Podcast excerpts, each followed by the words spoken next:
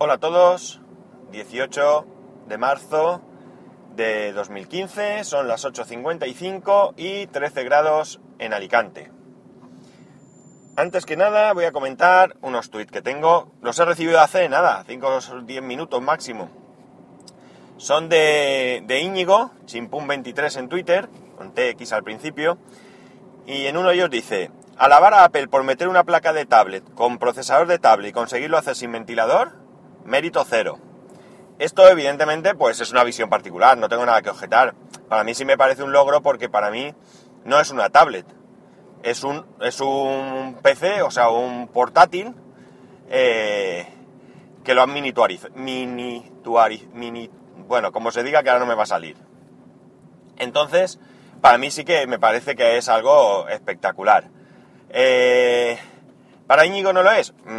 Bien, es perfecto, esto no tengo nada que objetar, como digo. Estos son visiones personales y simplemente lo comento por, deferencia a que se ha molestado en, en escribirme.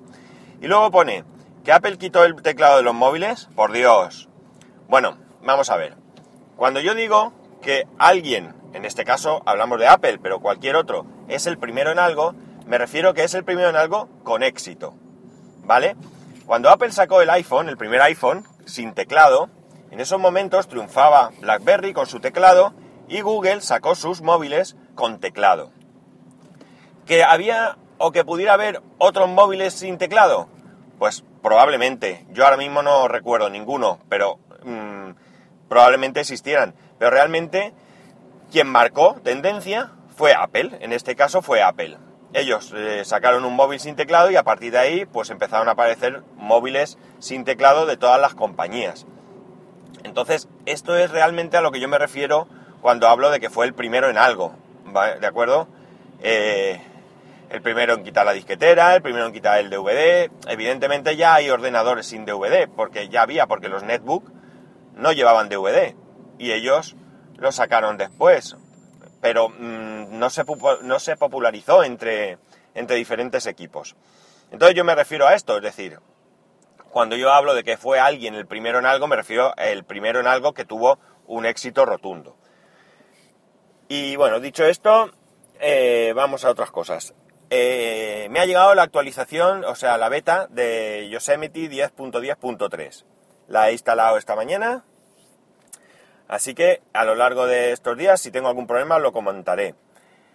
Eh, le he echado un vistazo a fotos y la verdad es que en principio, en principio la aplicación no me disgusta.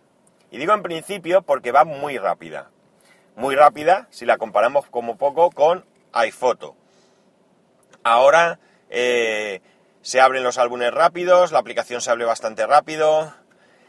No sé, de momento, ya digo, no me disgusta. Hay que acostumbrarse porque, bueno, aunque en, iOS ya tenemos algo similar anteriormente, pero hay que acostumbrarse. Me ha cogido la biblioteca que ya tenía de iPhoto y me la ha puesto toda, toda en álbumes y bien, ya digo, de momento, bien. Más cosas. Eh, más cosas de Apple. Vamos por Apple primero. Esta mañana he visto un cargador para el, para el Apple Watch, aunque también podría valer para otros dispositivos, que me ha gustado bastante, bastante. Porque es un cargador, eh, ¿cómo se dice? Mm, portátil, digamos, ¿no? O sea, como una batería de estas portátiles de toda la vida, ¿eh? que todos tenemos o muchos tenemos una, pero lo que hace es que es como un, como un disco donde en el interior pinchas el cable cargador del Apple Watch, lo vas enrollando alrededor de este disco y el disco inductor del cable se pone en la parte de arriba y luego tiene una tapa. La batería es de 1800 miliamperios, con lo cual tú puedes llevar este dispositivo y cargar tu reloj. Pero además es que tiene un, un conector eh, USB. No recuerdo a si era micro USB o USB-C o no lo recuerdo, la verdad. Pero bueno, a través de esto pues te valdría también para cargar algún teléfono o lo que sea. Son 1800 miliamperios, no es mucho.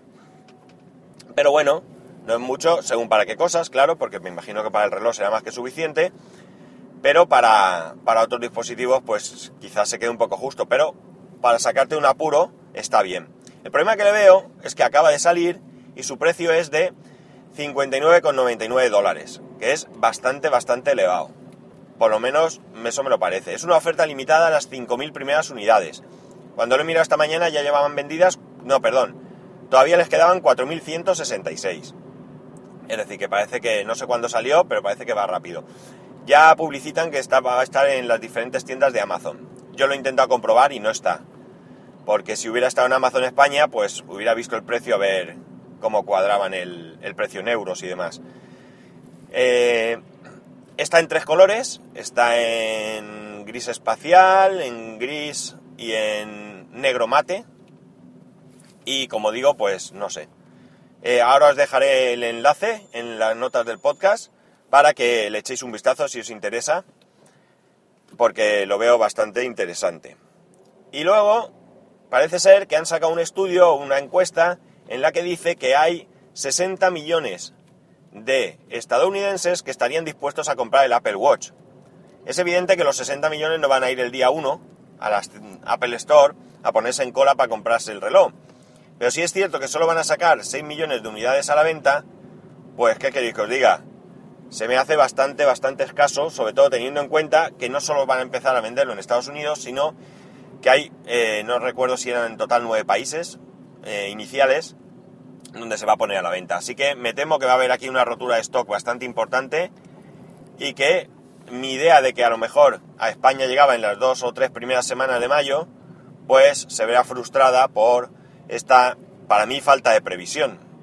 Porque si hay una empresa que ha podido hacer esta encuesta, no sé quién la habrá encargado, pues pienso que Apple también podía haber hecho este tipo de encuesta.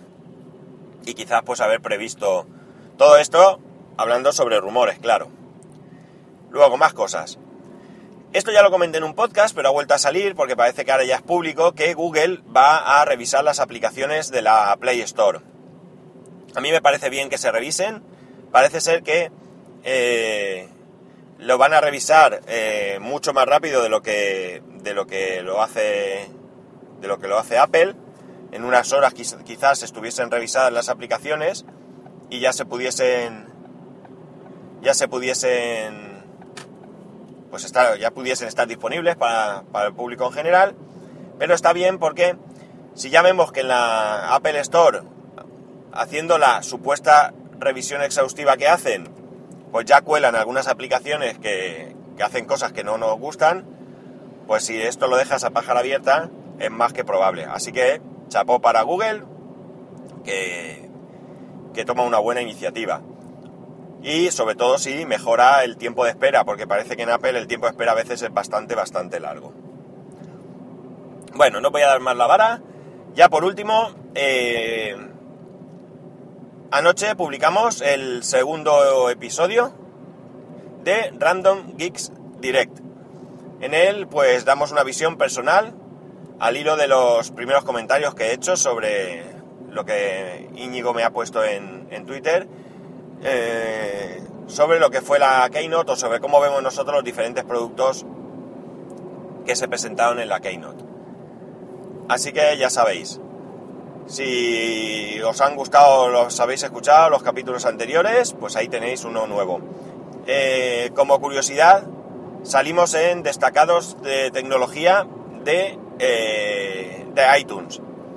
Seguimos sin saber en qué se basan para, para que salga ahí en destacado un determinado episodio, o un determinado podcast, mejor dicho. Pero bueno, ahí estamos, estamos entre los... No salimos el primero primero, pero prácticamente sin mover la barra de desplazamiento se nos ve. Así que muy contentos con el inicio. Y nada, pues espero que este nuevo capítulo os guste. Y poco más, ya sabéis, para poneros en contacto conmigo lo podéis hacer a través de Twitter en arroba spascual o a través del correo electrónico en spascual arroba spascual.es. Ah, una cosa que se me olvidaba. Mañana es San José y es fiesta en la comunidad valenciana. Además es, creo que es el patrón de Valencia y allí son las fallas, hoy es el día grande de sus fiestas. Y bueno, pues es festivo, por lo tanto, como es festivo, no trabajo y por tanto pues no habrá podcast. Así que eh, así tenéis, os dejo espacio para que escuchéis el de Random Geeks y cualquier otro que os guste, claro. Pues nada, esto es todo. Un saludo y nos escuchamos el viernes.